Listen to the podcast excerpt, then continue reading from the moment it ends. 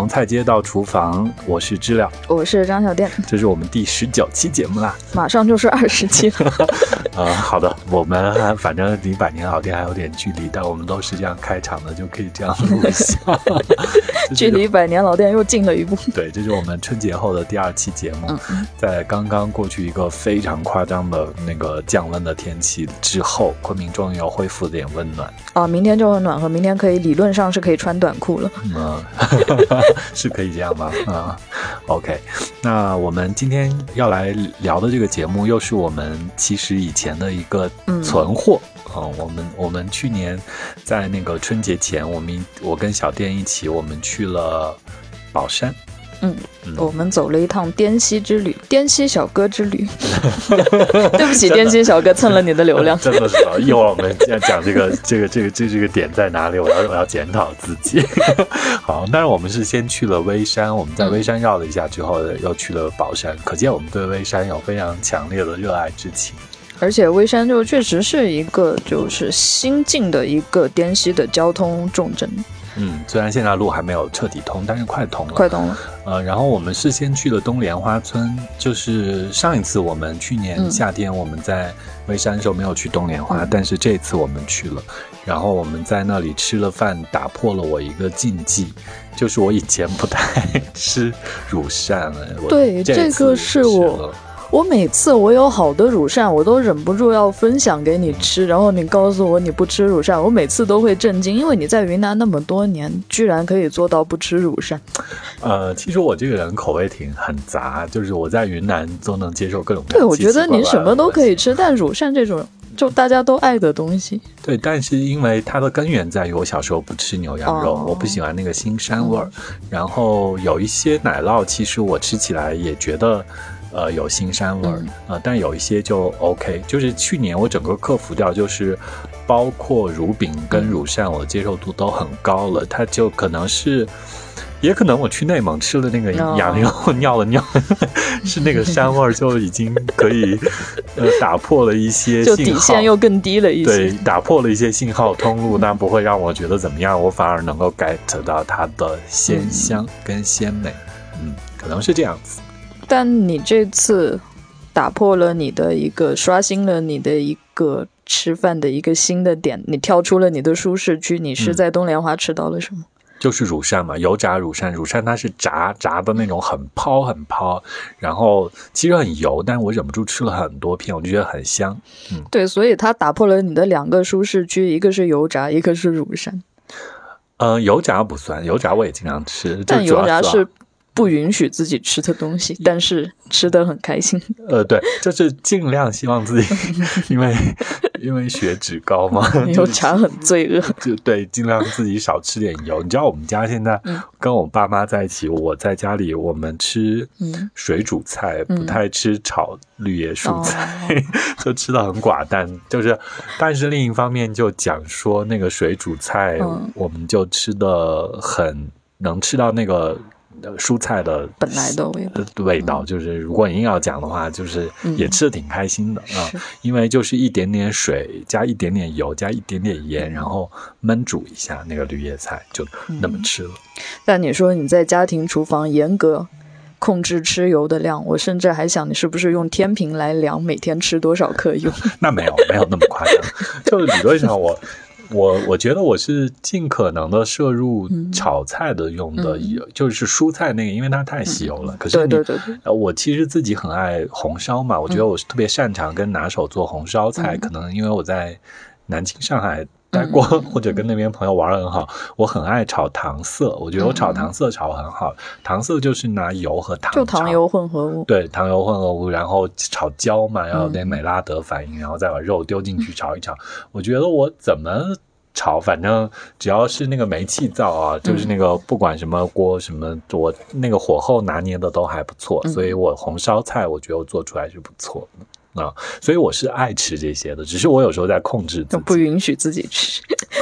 对，因为毕竟中年人了，体检不允许。嗯，在东莲花那个油炸乳酱，我也吃了好几片，但我在东莲花吃到的一个印象深刻的是，他们就是自己做的紫苏木瓜。啊后面我们去微山城里面也吃了紫苏木瓜，但是明显我是更喜欢东莲花做的紫苏木瓜。对，我在我我我我在那个微山也不是我们有买吗？我我有买一点那个他们微山的微山还是有自己非常显著的性格特点。嗯啊，他就是很爱用蜜，用那种潮潮潮潮的啊。冬莲花就是干干的，然后上面有糖霜，就外面吃起来脆脆的糖结晶。嗯，然后微山城里面的话就蜜渍的太透了，确实是好吃的，但是你可能就。我买的那一罐到现在还剩半罐，但是那个紫苏木瓜干的话，在东莲花买的就两天就吃光了。对，在路上 开车的时候提神真的很好用，而且真的我觉得东莲花那个口感是它有木瓜的原味，呃，反正而且那个干干的感觉很舒服。是，呃，不知道大理那边或者在网上买是怎么样？那个大理杨记出的是偏向东莲花的风格，但是东莲花的是甚至比杨记的还干。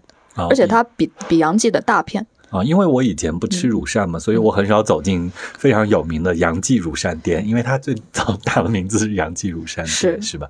然后它也卖很多梅子产品，对梅子、木瓜、紫苏，它也有天猫店。前一阵子我们群里人问，但是我没来得及，我觉得我意念回复了，但我好像没回复。就是他们买乳扇的话，什么杨记算好吗？杨记就是相当于乳扇界的嘉华，及格肯定是没问题的。但是本地人听说你买杨记，就会跟你说杨记不好吃啊，杨记不好吃。昆明也开了一家店，我前一阵子看到在学府路上那个万科学府那底下好像有一家店，我没走进去看过，我路过看到好像是，嗯，但是乳扇这个东西反正也不是那种标准品嘛，大家就是我我其实反过来说，我在微山吃到啊，我觉得他们可能是。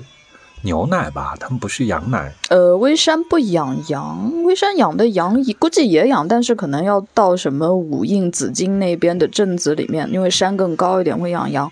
坝子里面都是养牛。而且，所以我觉得我现在能吃起来这个呃乳扇乳饼，我觉得可能都是牛奶类型。说实话，我没有吃过羊乳扇。就是羊乳饼的话，曲靖陆良那边他们是做羊乳饼的啊。羊乳饼我吃过，那我吃过，我就买石林黑山羊嘛，转心买到的跟那个在新营东莞买到都是那个黑山羊乳饼啊。但那个还好了，就是那个烤一烤、煎一煎还好啊。因为我对牛羊的腥的程度接受度很高，所以我甚至吃不出来羊乳饼和牛乳饼太大的区别是什么。羊乳饼可能更细腻一些，但是如果说它有。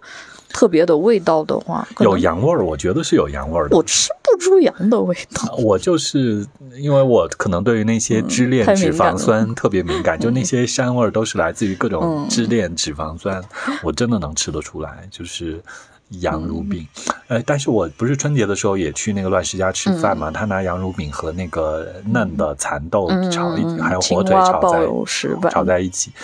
初吃的时候没吃到羊味儿。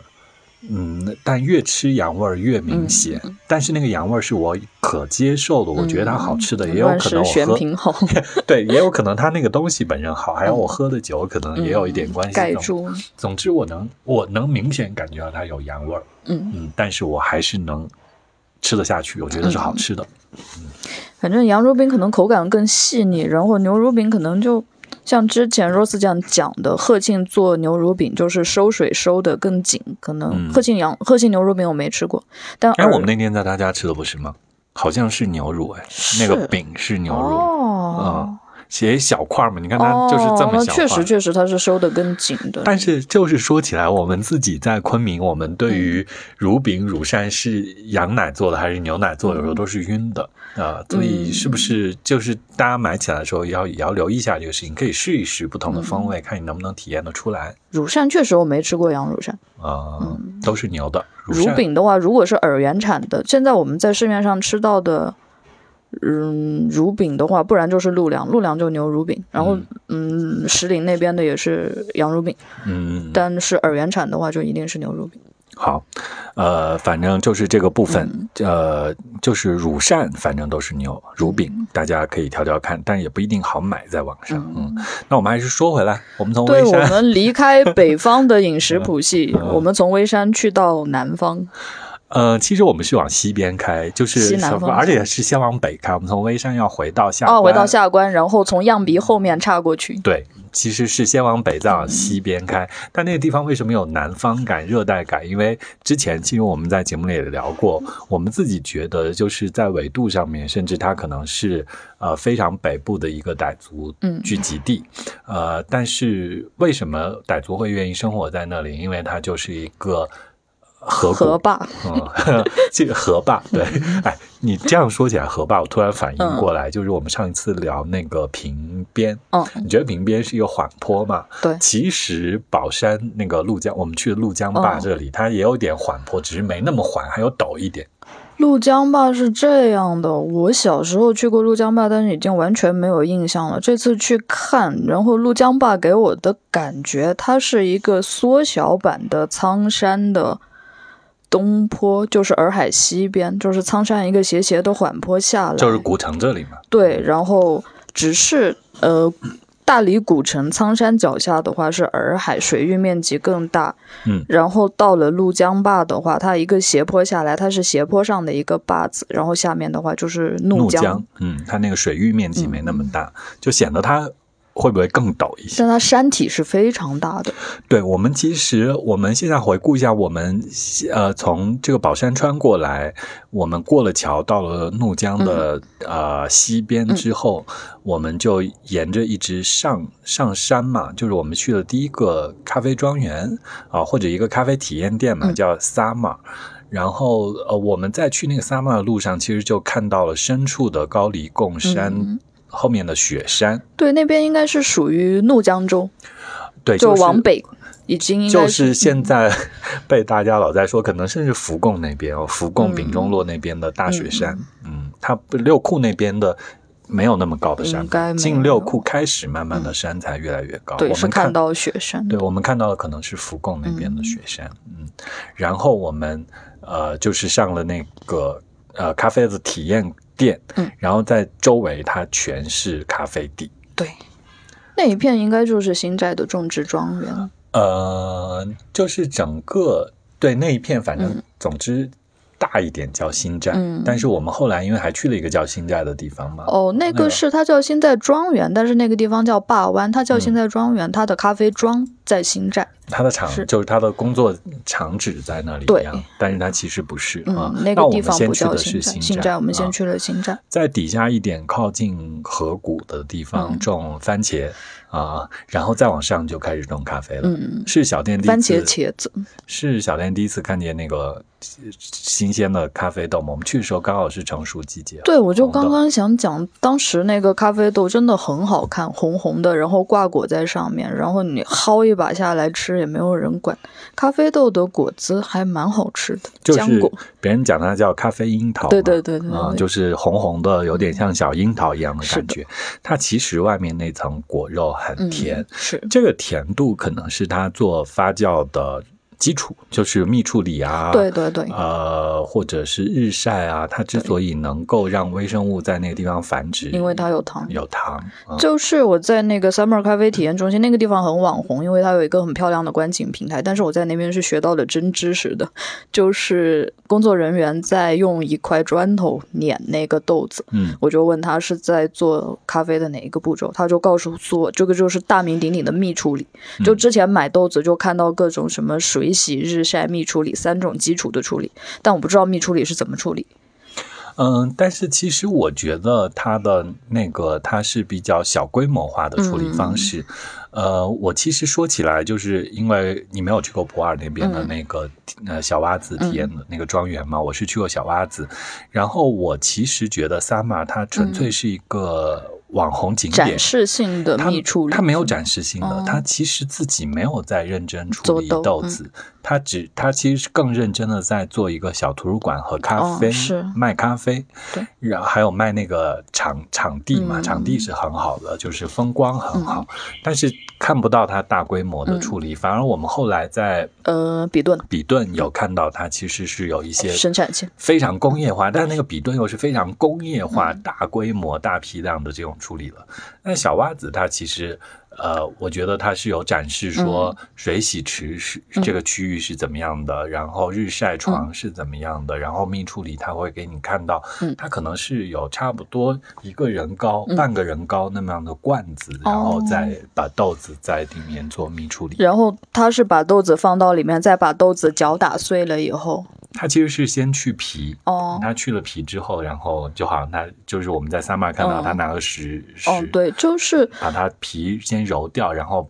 把那个皮，它它其实是在做果皮茶，他们有认真的在做，但是 他跟我解释的是，就是蜜处理的关键就是他用那块砖头把那个果皮揉下来的时候，那个果汁含糖的果汁就会附着在那个。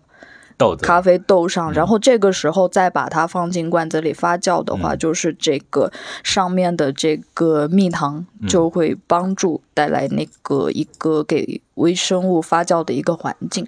所以这样的话，我还是比较直观的就理解了为什么蜜处理叫做蜜处理。OK。嗯，那也是挺好玩的，就是实地去产地看了，特别是在那个咖啡的那个植物旁边看到那个果实和植物本身的样子的话，我觉得是让人印象深刻的事情。如果呃在春天有机会再去，就可以看那个咖啡花。我哦，对对对，白色的咖啡花，对对，那个一年四季咖啡的那个生长的感受，可能就更清晰、更强烈了。嗯，就是。之前我写稿的时候就了解到，夏威夷他们也种咖啡嘛。嗯然后他们在咖啡花开花的那个季节，甚至他们有一种咖啡庄园的旅行团，带你去看咖啡雪。就热带人嘛，很惨的，看不到雪的。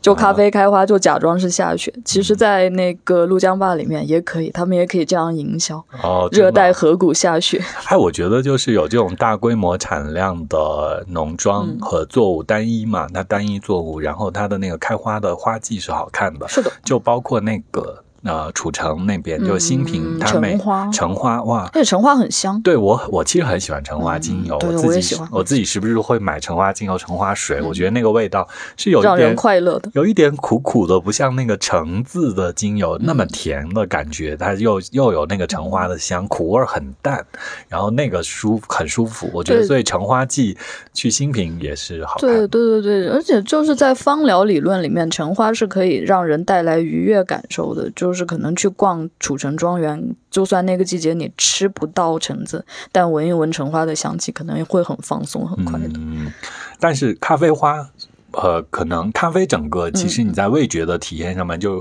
闻起来那个味道上面，还是要靠它烘焙后，就是在没有烘焙、没有那个美拉的反应之前，你可能感觉不到它那个香味的外溢。对，嗯。OK，那这是我们先到了第一个咖啡庄园三嘛，然后我们下又下来到江边一点，然后再往南开一段路，就去了以前从宝山到腾冲的老路啊，然后那那里有一个以前非常。九十年代的建筑，然后它有改造一个新的叫新寨咖啡有限公司，然后他们就有客栈，又有可以喝咖啡的地方。新寨它是呃新寨咖啡，就是刚才我们讲的，它的咖啡庄园在新寨，就是我们去的第一个地方。但它在的对在的那个位置是叫坝湾，坝湾呢也是一个非常热带逻辑的生活的地方，嗯因为。就像以前乱世讲的，靠近河谷住的话，河谷有瘴气，所以坝湾是在一个半山腰的位置。坝湾高一点，对，半山腰的一个挨着，它不像我们吃饭的时候在傣族村那里吃饭，它更低一点。啊，哦，对，我最近学到的一个冷知识就是，为什么傣族他敢住在河谷？河谷有瘴气、有热带病的地方，因为傣族他的傣族医药，他会用草药来治病。哦，所以他那个草草药是可以对治疗热带病有有神奇的效果，所以他们有本事住在和就是在古代的那个嗯医药学不发达的时候，他们有他们的核心科技可以让他们住在河谷里面，然后不受瘴气的困扰。哎，所以傣医的优势在这里，对草药嗯，然后中医也有草药嘛，可是傣医它就是更。抗炎消炎的感觉是吧？它跟中医那个阴阳保健的这个就不是一个理，不是一个理论。但是没有在昆明也没有看到什么傣医馆啊什么之类的，或者是打着名义的那些都是按摩泡脚的那种。而且我想傣族医学的话，因为傣族医学傣泰一体嘛，然后泰国医学其实很多是从那个。印度古印度的阿育吠陀药典里面来的哦，所以他们的话就可能是另外一个体系。找机会我们看能不能找一个很懂傣医的人来跟我们聊一聊这些事情到底是怎么样，或者我们自己去研究学习一下。你这是一个好思路，我我们自己内卷的去学习一下。好，我们继续回到霸湾的那个新寨咖啡。新寨咖啡，因为它那个地方。就是他重新找设计师来做了设计，就是那种他的那边的房子最早其实应该是五十年代的那种公共建筑哦，是个是是那个是最早坝湾镇政府的一栋楼，嗯，但现在就搞得非常包豪斯 啊，是啊，建筑挺美的啊。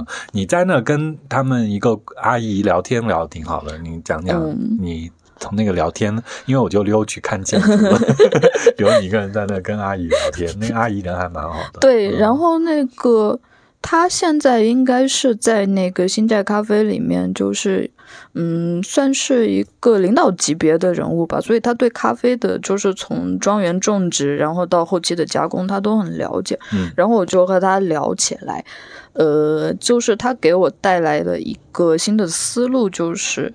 陆江坝的豆子，特别是新寨那个地方，它为什么嗯可以有很好的种植条件呢？因为它海拔，嗯，在新寨的咖啡豆的海拔的话，种咖啡豆的地方最高可以到一千二百米。嗯，就是咖啡豆的话，如果在海拔太低的地方种，也能种出来，但是它成长的周期就很短。风味，嗯，就是说那个传统的咖啡豆产区，就比如说南美，嗯，还有巴西什么这些地方，它是不是就是这赤道这一个咖啡带，它更多是海岛？所以，对，它在沿着海边往内陆走，它那个山也没有办法一下起伏的很高。嗯，就是有一个例子，就牙买加蓝山，牙买加蓝山的最高海拔是两千二，然后它的咖啡种植带的最高海拔是高到可能一千八这样的。哦，所以就蓝山它是那个，呃，它有云雾。嗯。就是热带的高山是个小岛，牙买加啊，然后它也是立体气候这样上去的。而且咖啡，因为咖啡不是很喜欢那个太阳直射，然后就是新寨咖啡的那位阿姨就跟我说，咖啡直射的话很容易烧根，是种不好的。嗯，所以要在需要有一个海拔比较高，然后有云雾的地方，它会长得更好。哎，所以这是一个区别。嗯，我来讲一下，就是我在小洼子。呃，普洱那边，我是看他们在咖啡田里要兼种大树的，就很像，就很像我们在那个南建那个呃茶园看到那个冬樱花，它其实是它不是为了做景观，它是为了给茶树遮阴，蓄水遮阴啊，对，蓄水。但是你看我们在怒江坝这一片，它没有大树，它就是纯粹的，就是一片一片的咖啡林。那原因可能是在于本身的气候。就有云雾来解决了这件事情，对，就是直射的时间不会很长，嗯，有可能是这样的。然后我就想到陆江坝就种植，它是有一个比较接近蓝山咖啡的一个生长条件，这样的。嗯，就是因为刚才你也跟我聊起来嘛，我觉得这个点真的是非常特别，就是。呃，我们说宝山这个地方啊，就陆江坝这个地方的咖啡，宝山产咖啡主要在这个地方。然后它跟普洱的地方不太一样的就是，宝山这个地方有大江大河，是。那个高黎贡山，就像我们一开始聊能看雪山，它很高很壮观。但在普洱这个地方，呃，我们都说我们在昆明都说普洱这个地方夏天舒服。因为它整体海拔是高的，夏天不热，冬天也不冷，就是因为它处在一个相对稳定的海拔高度，而且在哀牢山以南嘛，就是它已经在那一片感觉没有像哀牢山那种三千的大山了啊，然后它整体的海拔就有点像平地上的一个丘陵感啊，就它整体海拔不低，但是它你到了那个地方，你不会觉得它山大，但是你到了陆江坝，你会觉得这个山真高。对，所以这是一个很大的差异啊。然后在口味上面倒是的确也分不出来，但反而我是觉得说，陆江坝现在，呃，我自己都在，因为我们在节目里说，我自己也都在喝宝山的咖啡，我反而喝不起 普洱的咖啡，太贵了。然后我都喝宝山的咖啡多，觉得性价比高。这样的话，如果我们要横向来找一个比较的话，就是海南咖啡。嗯，海南咖啡的海拔种植海拔肯定是比不上云南的。啊，海南就是海拔差不多就在一百米。它可能山地，我没有查过海南山地的那个咖啡种植的地方海拔大概多少，但我觉得是不会上一千的。呃，我前一阵子不是买了那个。海南咖啡跟海南巧克力嘛，因为他们产可可，我也是听有台，就是大小咖啡，他们老在聊那个他们去海南看可可，我知道哦，原来那边有可可，然后那边有一个兴隆，也对兴隆热带植物研究所，然后它也有一个农科系统的科研单位，然后做的那么一个公司，它卖咖啡豆跟巧克力，然后那个咖啡豆我买回来发现它。呃，它其实，如果你说跟云南对比的话，在品种上不一样。嗯，云南其实我们叫小粒卡，阿拉比卡啊，阿拉比卡。呃，然后在海南它是罗布斯塔。哦，它本来那个咖啡豆结的那个颗粒就大，中型豆。所以可能我猜想说，在这一片热带地区，就是其实整个在亚洲最早种咖啡的，可能就是马来西亚，呃，什么越南。这一片的话，包括海南这一片，他们都是种这种大粒咖啡，他们要烘很深，嗯，他们一定是那种深配的咖啡，来加点奶喝一下或者怎么样，他没有办法做到很浅烘的精精品咖啡那种风味感。精品咖啡风味感可能还是要靠这种小粒，就颗粒本身小一点的品种的咖啡来充分表达。对，之前说到海拔对种咖啡的影响，就是海拔太低的话，咖啡豆的成熟周期短，风味就风味物质，因为它生长周期短，风味物质就不可能就富集的很多。嗯，它成长周期更长一些的话，它的风味就会更丰富一些。就理论上来说是这样。嗯，OK，反正就是云南咖啡这几年都是非常红火，到底怎么样？希望大家也一起试一试，或者来站在。口味的角度来跟我们有机会多一起聊一聊。而且鹭江坝的话，我觉得如果做那种咖啡主题的旅行的话，鹭江坝是很好的场所，它风景真的很好。嗯，而且就是那个我要再说一下，就我们回来之后，我又看见星巴克在做公关嘛，就是星巴克今年做两。做在做云南咖啡的公关，他选了两个地方，一个就是普洱孟连那边的一个庄园，然后他再选一个地方就是宝山那边的庄园，然后宝山那个庄园那个文章拍出来那些照片，有机会我们发群里给大家看一下，就真的非常壮观。我们自己我我我有没有拍到照片？我好像不太爱拍照片，可能没拍到。看小店到时候有没有，也可以跟大家在微信上展示一下，看一下。嗯，就请关注我们这期的推文，我还是有精修的照片的。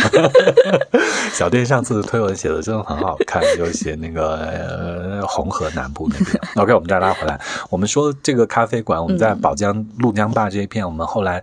再下到最底下的江边，还去了一个比顿咖啡庄。比顿，说实话，我是喜欢他们的，因为他们的那个展示方式非常直观。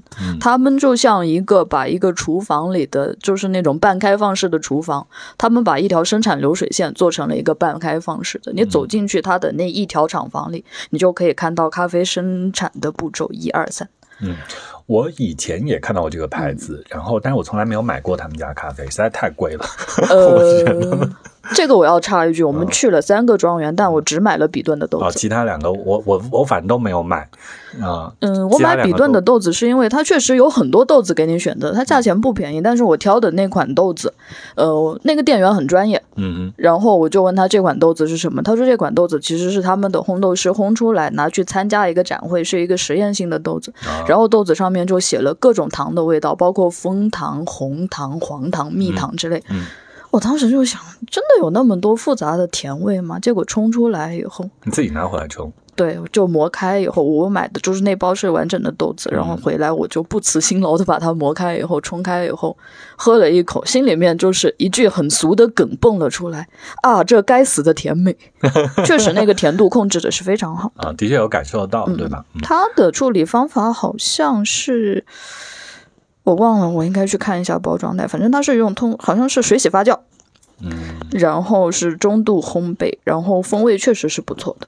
嗯，呃，小豆子有时候我愿意，就是它的那种精品豆，我有时候也愿意尝试，但我可能就懒得买。嗯，呃，然后我自己其实经常买的那个牌子，最近的半年我又喝那个老地鸡喝的特别多嘛，我们群里也有人讲。嗯，然后我在淘宝店跟那个老地鸡的人联系了，我说我在附近，我也搜到了你的地址，你是不是在这里？我们可不可以去参观一下？但是好像一直没有人回我。他不理你。那我 我就因为还是要再往南边开一段路，我们时间又有点赶嘛，绕过去有点因为我们在下一个我们要讲的地方待了太久时间了，我们就没办法再开了，再往南开，所以就没去老地基。那以后看有没有对，以后有机会还是想去看看，因为老地基的它的处理豆的方式就还蛮讲究的。嗯，对，然后它。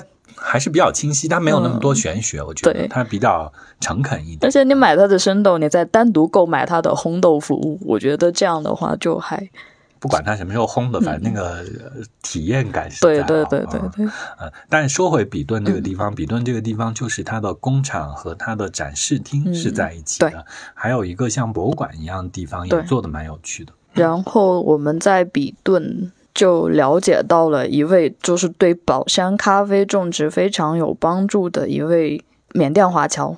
啊，我们看到他，他一九五三年前后，五一年开始在怒江坝，然后种咖啡，然后他把咖啡豆子寄给了何香凝，然后寄给了李根源，都是当时，嗯嗯，比较。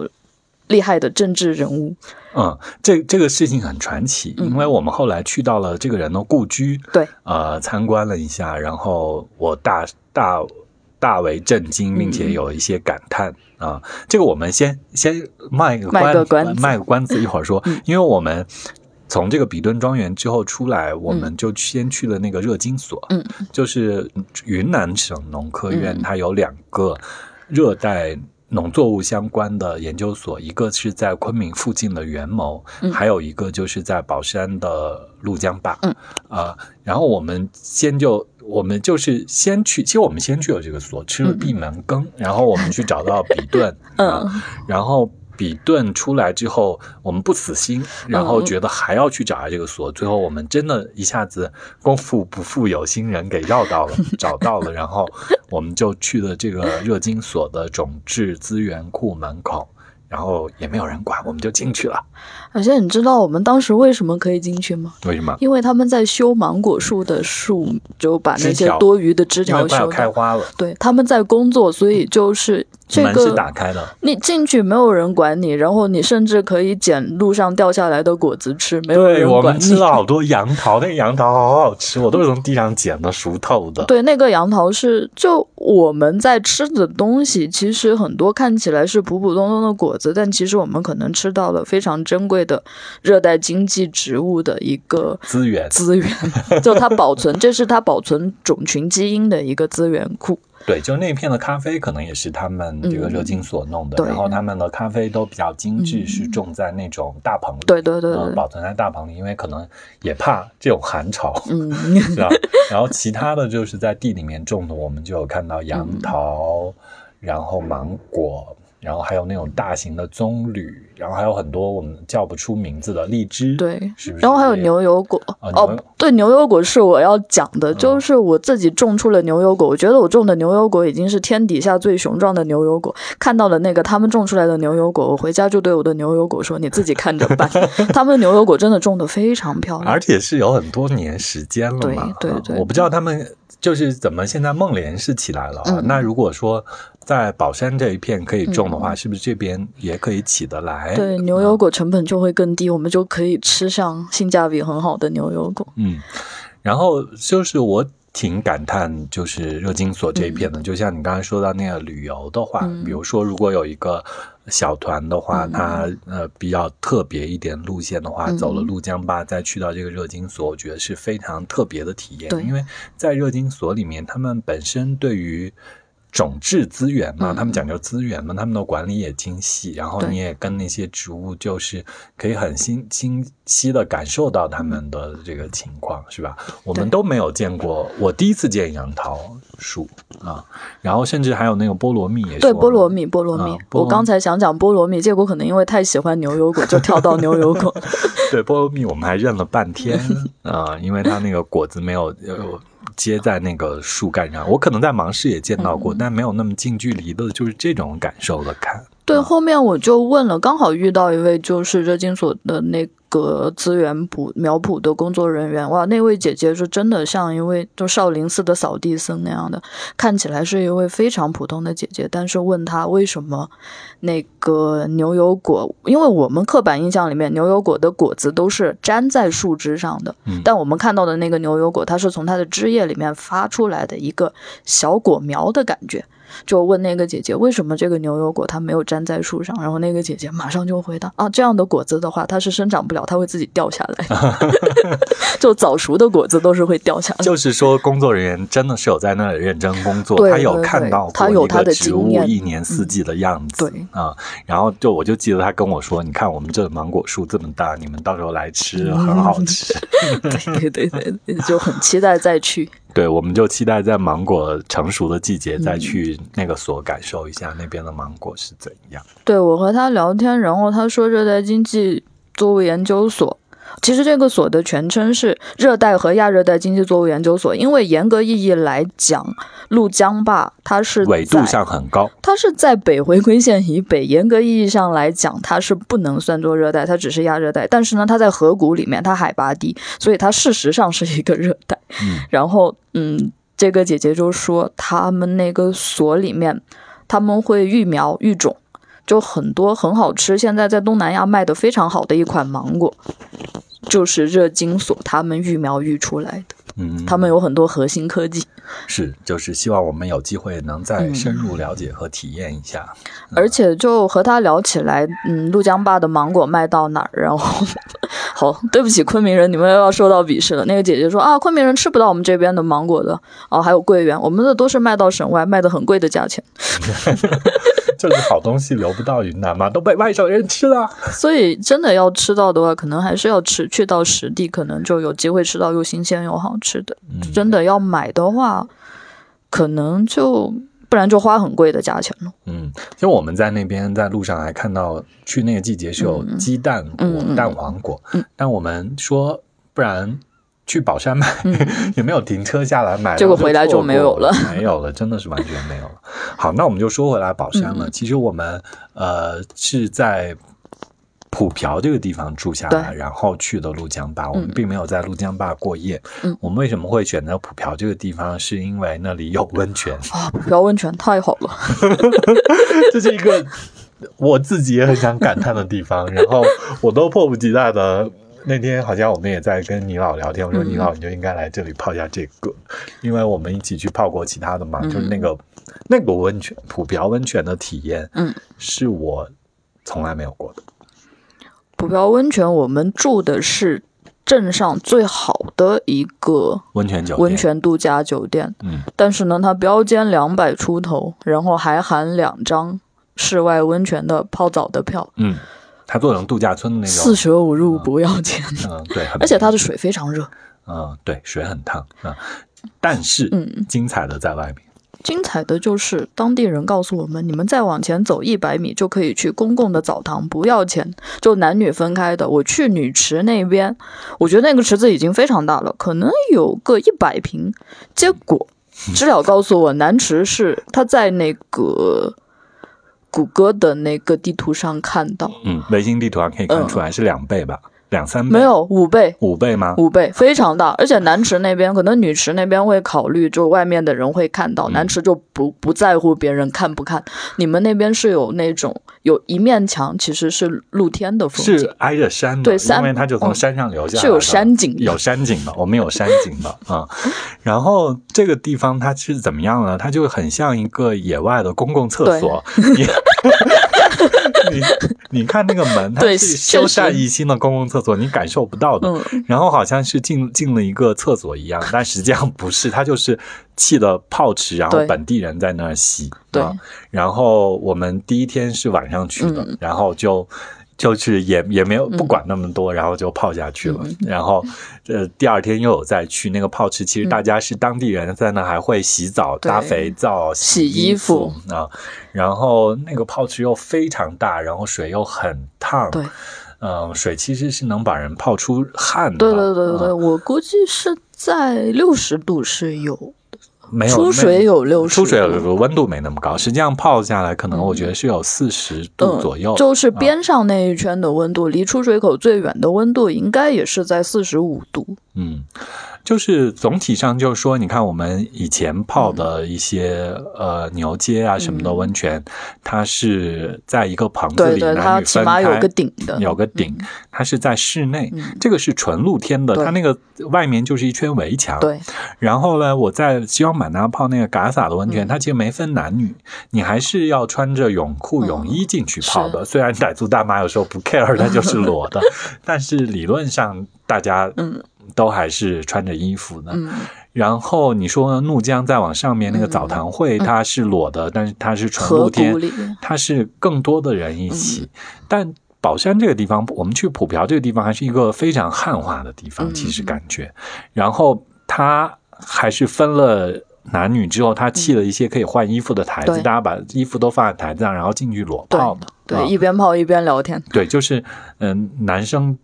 男的在这边，女的在那边，大家都是裸泡，然后都是当地人在那泡着，抽个烟，然后在那聊天，就是好像是感觉工作了一天很辛苦，对一个社交场所。而且我在云南其他很多地方看到那个温泉的话，一般是男池子里面人会更多，女池子里面人少一些。但是普瓢那边女池人同样很多，就是女人也参与到这种泡澡社交的一个。场所里面来，我觉得挺有意思的。是的，反正普瓢这个地方，我们今天在节目里跟大家介绍、跟推荐一下。我觉得它是一个非常不一样的温泉，希望大家有机会去泡到。而且，你有没有印象？我们开车出去的时候，就往那个普瓢温泉那边看了一下，它后面有一座火山锥。啊，是，所以它的温泉是火山直接加热的。对，那个那个山有点光秃秃的，就是它感觉它的土壤成分黑色的，而且它土是黑色，不太一样。嗯，可以看见，而且可以看见那个火山锥很明显的，它有一个挖口下去。嗯，好，说起来普瓢这个地方，就是刚才我们要为什么要向滇西小哥致敬跟道歉？因为我们在从宝山往普瓢开的时候，就是那个高速公路岔口被我开错了，然后我们就差不多要开到湿店去了，然后就。就没有返回的地方，我们就差不多到失电的这个坝子的最北部，然后又从国道上面再绕回普漂，的确开了很大一段。我猜我们都可能路过那个滇西小哥家，对，就远距远距离和滇西小哥打了一个招呼。对，然后但那条国道。沿途风景挺好的，嗯，只是晚上开嘛，也没有看特别清晰。哦，我拍了一张精修的照片，很漂亮的，就是那个坝子，就呃一条路平平的过去，然后两边都是村庄和农田，然后田里面刚好是蚕豆熟的季节，就就是甚至有。你说施甸坝是好看的，对。对，施甸坝其实我也想去的，因为那边有蒙古族嘛，嗯，然后只是如果真的在那边去的话，我们的时间又不够，以后以后有机。有以后有机会，怒江吧和十点我们都想去。对，然后普瓢这边还有一个可以提的，就是吃喝上面的事情，就是它有一个特别的东西叫那个冰糖渣。嗯啊，这个挺有趣的，就是我们研究一下它的口感，喝起来很像酒酿，对吧？它但是它不是酒酿，它完全没有酒精。嗯，它其实是把那个小麦麦芽发芽了之后和大米在一起发酵，发酵了之后，它其实并不是把淀粉。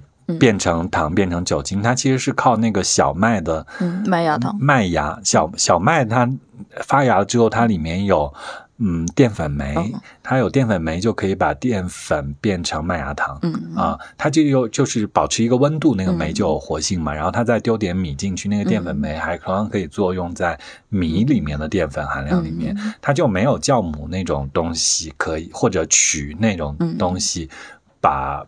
用微生物的作用，它靠的是煤它靠的是酶，靠的是那个小麦的麦芽里面的活性酶，哦然后把这些东西变甜，所以它喝起来是甜甜的。它的糖味还挺清爽的。对，就是那种冰糖嘛，就冰糖的甜味，但是它叫冰哦糖渣，是吧？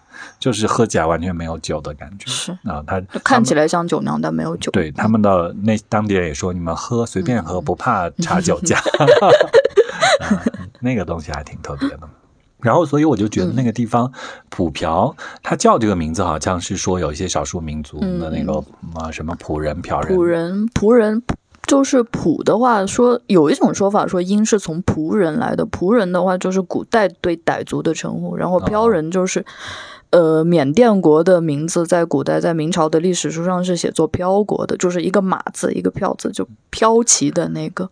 哦呃，所以就是他的族群之前在普标住的族群，可能是从台北和缅甸迁过来，嗯有这样的可能。嗯，就是其实挺少数民族，对吧？嗯但是他们对于这个很多嗯中原的这种做法，你说这个用到这个麦芽糖，嗯。呃，这麦芽这个事情，还有包括我们后来逛嗯。集市嘛，嗯。我们看到很多卖那个豆豉的对，就一箩筐一箩筐豆豉，但是它闻起来就是日本那个 纳豆。纳豆味儿，因为我在家也做纳豆，然后呃，就是我觉得他们的菌种都是一样的，很有可能。对，然后他们那个吃法就是拌辣子、拌盐什么的，你买回去之后拌着吃。就那纳豆的云南云南版本，对，所以就是你可以看到这个地方，他们第一很很很习惯用这种发酵的东西，嗯。然后第二，他们可能是怎么样受了汉人的影响，呃，因为宝腾坝子在明朝的时候，很多汉人迁进来是一个大的边境，屯兵的地方，对军也是军屯民屯，所以可能就是明朝的东西在那里留下来了，然后也传去了日本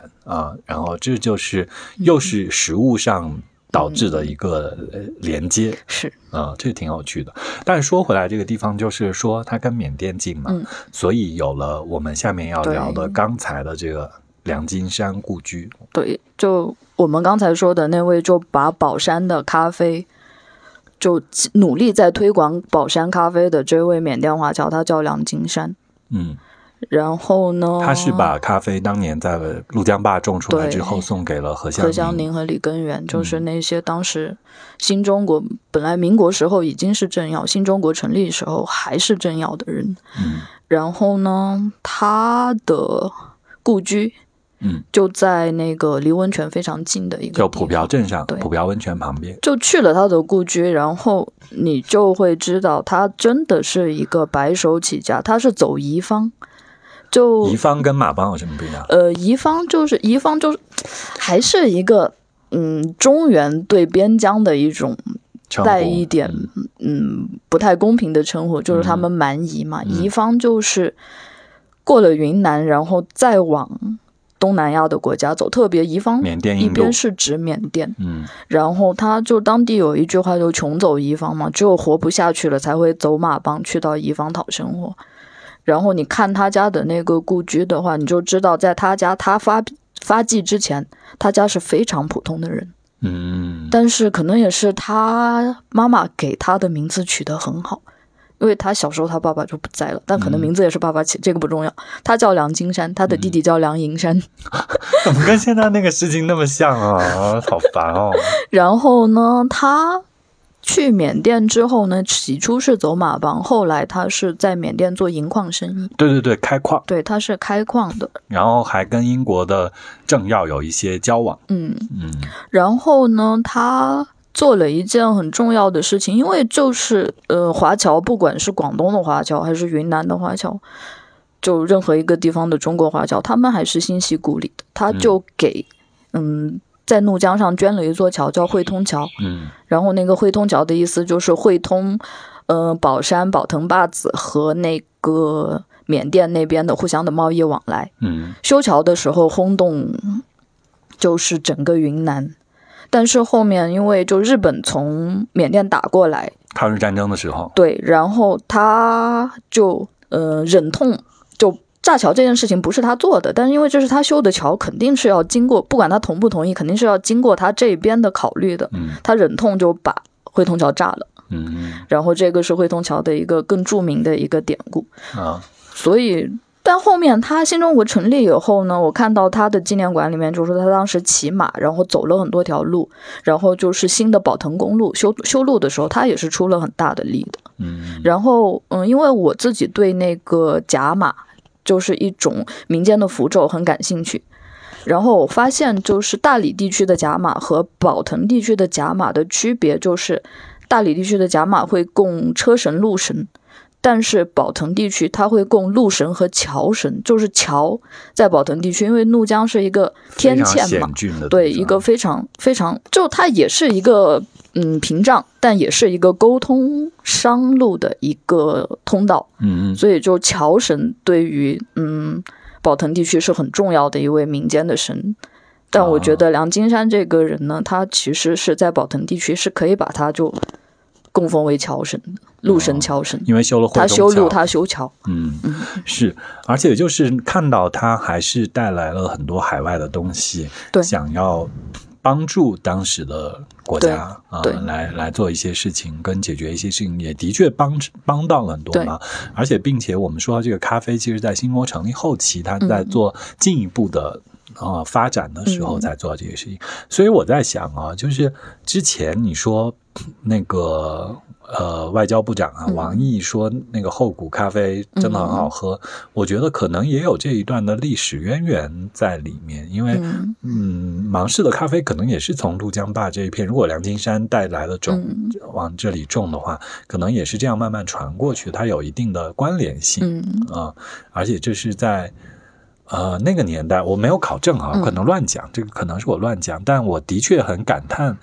就是看了梁金山故居的时候，他做的这些事情啊，作为一个华侨，呃，给国家贡献了那么多，还包括宝山地区。对，而且他是在那个抗日战争最焦灼的时候，他应该是在四四年的时候从缅甸回到了老家，后面就再也没有离开过，再没有离开过啊，一直在那里。对，我们还去了他的墓地嘛？对，啊嗯，他七八年去世的。就在他家旁边，对，就一直在为嗯他的家乡做出了很大的贡献。嗯，苦，所以普票值得大家去逛一下。如果你喜欢喝咖啡 的话，然后又喜欢泡温泉的话，普票值得大家去。那那我们这一期差不多，反正就跟大家聊到这样呗。嗯，就这一期的内容，希望能给大家今年的内循环旅行带来一点灵感。就你还是觉得大家没办法出国吗？哎，前一阵子我看那个啊，有一些 UP 主都已经去泰国了，但是他们也是表示自己来回的隔离会估计很痛苦。泰国现在他三月一号开始就是他的嗯。怎么说呢？签证可能会更方便一些。现在就泰国旅游签，你理论上可以申请，但是申请的成本很高，所以现在我看到很多是在推泰国的服务签和医疗签。就比如说，你可以去泰国联系一家医疗机构，你说你要去做医美，你理论上是可以去的，但是成本很高呀。就是来回的隔离还是麻烦，特别回来。航班你没有恢复正常的频度的话，以前去泰国，我甚至做过一百块钱去泰国的机票。嗯，现在不可能。现在四千啊，随便四千，四千是公道价。哎，那就还是内循环吧。就我们继续内循环吧。来宝山，宝山普瓢，继续这个祝愿这个呃大宝公路、大宝铁路啊，早早一点通。大宝铁路通了以后，如果从宝山再去普瓢就非常方便，有非常密集的班车。对，等到这个大宝铁路通的时候，如果我们没聊够的东西，我们在节目里跟大家再聊一聊啊，特别是那边的吃喝，还有一些什么样的特别？除了这个冰糖渣和 中国纳豆啊，甚至我们可以做一个团啊，带大家从微山吃到怒江吧。啊，这个挺酷的。如果铁路通的话，微山可以坐火车直接到。对啊，怒江吧。酷酷酷。好，那不管怎么样，反正期待吧。今年看，希望我们都能够过得好一些。啊 好，我是今天就聊到这里，我是张小店，谢谢大家的收听，拜拜。